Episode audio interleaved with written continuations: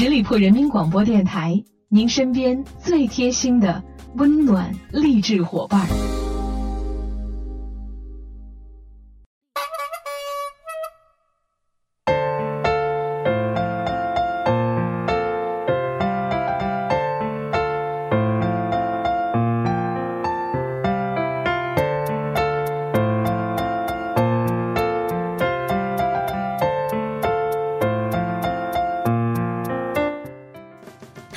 亲爱的听众朋友们，欢迎你们继续在这个时间段里停留在十里铺人民广播电台的精彩节目。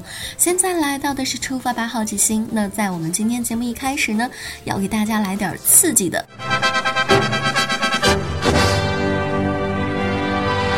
预备，起，一、二、三、四。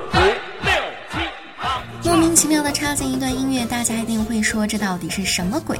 这段音乐呢，就是最近在搭乘地铁的时候，我经常会听到的。恍然间，我还以为现在时代已经逆潮流了呢。不得不说，这是一段暴露年龄的音乐。虽然已经距离那个年代时隔良久了，但是再次听到这样的音乐，还是会忍不住的动胳膊蹬腿儿。但其实它的再次出现是某知名快餐广告的背景音乐了。既然它已经重出江湖了，那不妨就让我们再一次追忆一下往。昔岁月吧，我相信大部分的人都有着那个少年时代独特的一段记忆。当清晨喇叭声响起，音乐萦绕在整个校园，震耳欲聋，每个人都挣脱逃出被窝的牢笼，急匆匆地奔向操场做操，从而展开新的一天。那个时候的广播体操，应该是内宿生活最惹人厌烦的事情了。不论在学校、工厂还是机关，亦或是叛逆的野马、柔弱的书虫，集体做操曾经是几代人。共同拥有的回忆，与我最难忘的是每天早晨等我在宿舍大门即将关闭的小伙伴。也许他们早早的就已经洗漱好了，却仍然愿意每天等着睡懒觉，还爱墨迹的我。直至到操场音乐已经响起了好一阵儿，我们排在队伍的最后，气喘的不打一处来。强制做操的时代里，整齐划一的动作烦不胜烦，想要舒展个性的情绪，就好像一个大虫子挠上心头。还有挺胸收腹的领操员躲在厕所。做操的同学和做操后男女熙熙攘攘的走廊，成为了青春记忆里最刻骨铭心的片段。做操呢，其实也是有福利的。在那些心意萌动的年纪，很多人每天做操都是为了可以光明正大的偷偷看一眼隔壁班的他。满操场的伸胳膊撂腿当中，无人知道藏着多少场惊心动魄的相遇。当稚嫩的目光日日的浇筑，你关注的那个人的背影也慢慢的长高了。是呀，有多少人借助着体转运动，匆匆的望一眼身后那个你看一眼就会欣喜不已的他。长大超了世界，认识到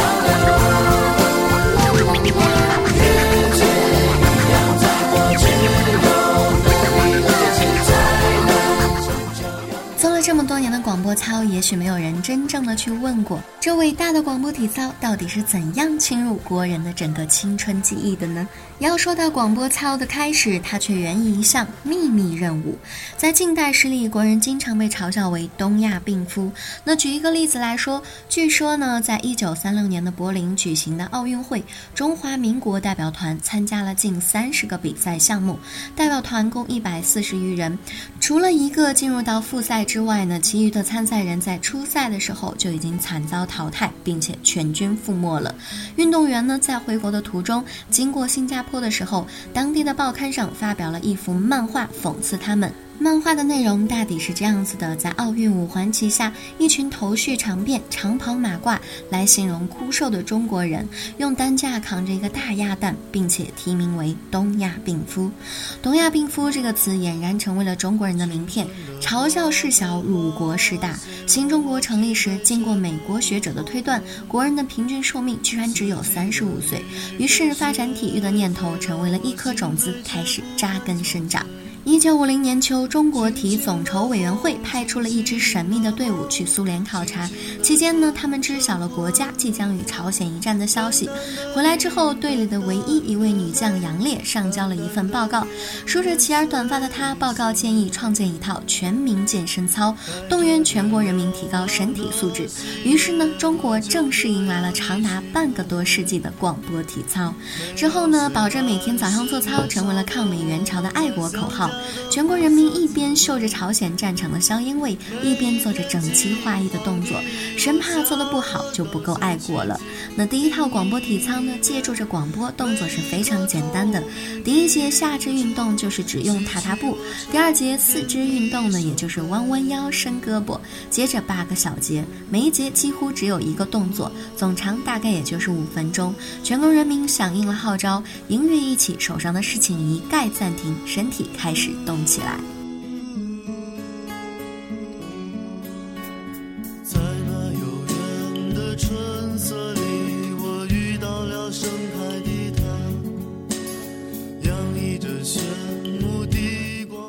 广播操体现着一种浓重的集体精神，不论是凛冽的寒冬，或者是热辣的炎暑天，当时只要广播操的音乐响起，人们就会立马从被窝里爬出来做操，以至于当年法国、埃及、伊朗都派出代表团来考察中国工人做操的盛况。广播体操的推广呢，展现了新政权的庞大力量，扭转了人们对新中国孱弱的印象，以及对于东亚病夫的嘲笑。每一个独立的个体都因着集体的召唤与全国人民紧紧相扣。共生共长。如果在新中国成立的前三十年要拍国家宣传片的话，肯定会有一群人动作齐整的做操的画面。第二套广播体操呢，正式公布时，请来了苏联专家帮忙设计，带了一点洋味儿。一些妇女做操时呢，让她们弯腰踢腿下蹲，很不好动员，往往是害羞脸红，叽叽喳喳笑成一团。有的怕难为情，称病不出。有的呢说是给孩子喂奶去了，但是当时的领导们很认真、很严格，都把他们从家里轰出来做，光站队就得站半天，还得清点人数。文革开始后不久呢，广播操就演变为了语录操，设计者呢也是煞费苦心、苦思冥想，终于把毛主席语录结合在了广播操的每个动作里面。比如说第一节，领导我们事业的核心力量是共产党，指导思想的理论基础是马克思列宁主义，动作呢就是。上肢运动，双臂上举，抬头挺胸，表现出对他的无限信仰和崇敬。第五套广播操推出了一节冲拳运动，有个人回忆到说，当时老师讲一拳冲向美帝，一拳冲向苏修，从此以后我们做操还是蛮卖力气的，就是因为这两拳的缘故吧。那个时候不论男女老少都带着浓重的感情去做操。一个六十二岁的老工人谈到做操时是这样说到的：回想旧社会，我们当店员的生活都没有保障，哪里还谈得上做操呢？解放后，党关心我们职工健康，规定每天工作八小时，得病可以享受公费医疗，而且还开开展体育活动，增加我们体质。我们职工都把参加体育锻炼当做工人当家做主的权利，职工呢都带着浓烈的阶级感情去做操。七十年代的时候用的就是第五套广播体操。当时北京厂桥小学有一名小学生，因为做广播体操的姿势十分标准优美，被选为了全校的领操员，还上了当时相当稀罕的新闻纪录片。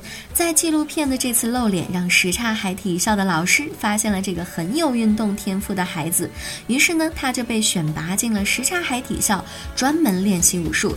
这个小孩的名字就叫李连杰。这份爱，任何时刻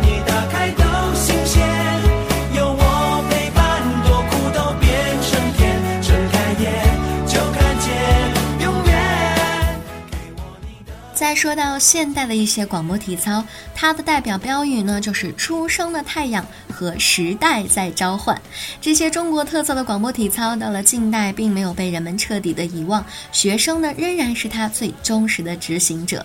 有一个外国记者在中国日报里这样写道：“孩子们是快乐的，我从中已经能够看见中国的未来了。”是的，当我第一次看到学校里的活动，我只看到了中国的老一套：做操、唱国歌、升旗。但但是那是我初始印象中的中国校园。随着我更多的观察，整个集体变回了各具特色的个体，他们精彩的生活在我面前一一展现。大家熟悉的学生时代，便是你可以不上体育课，但是不能不做。广播体操会有专门的考勤员，那运动会呢可以不开，但是广播体操的比赛一定是要有的。广播体操从一方面磨灭了几代人的个性，为我们留下的更多是集体美学的烙印。在零八年奥运会上万人如一的整体磅礴，依然成为了中国展现在国际上的社会主义形象。如今的街头巷尾呢，大妈们热衷上瘾的广场舞也和广播体操带有着共同的基因。历经多年的广播体操，你可以把它看作一种简单的健身方式，也可以把它看作一种集体美学的政治需要。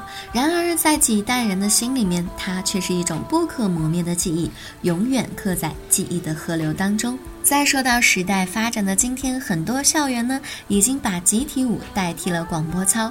这样的集体舞会让我们看到更多青春的颜色，没有了那个年代的匆匆一瞥，却更多了些男生女生之间共同配合的旋转跳跃。好了，以上就是今天节目的全部内容了。在听完了这期节目之后，大家不妨来跟我们一起交流一下，你那个年代的广播操或者是集体舞都是什么内容呢？欢迎在节目下方留言给我，我看到的话呢也会及时的回复给大家。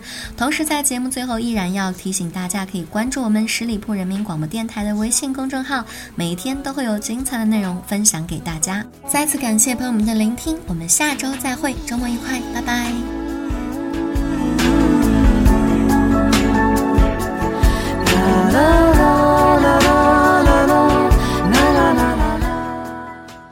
本期节目由十里铺人民广播电台制作播出。了解更多的资讯，请关注十里铺人民广播电台的公众微信和新浪、腾讯的官方微博。感谢收听，我们明天再见。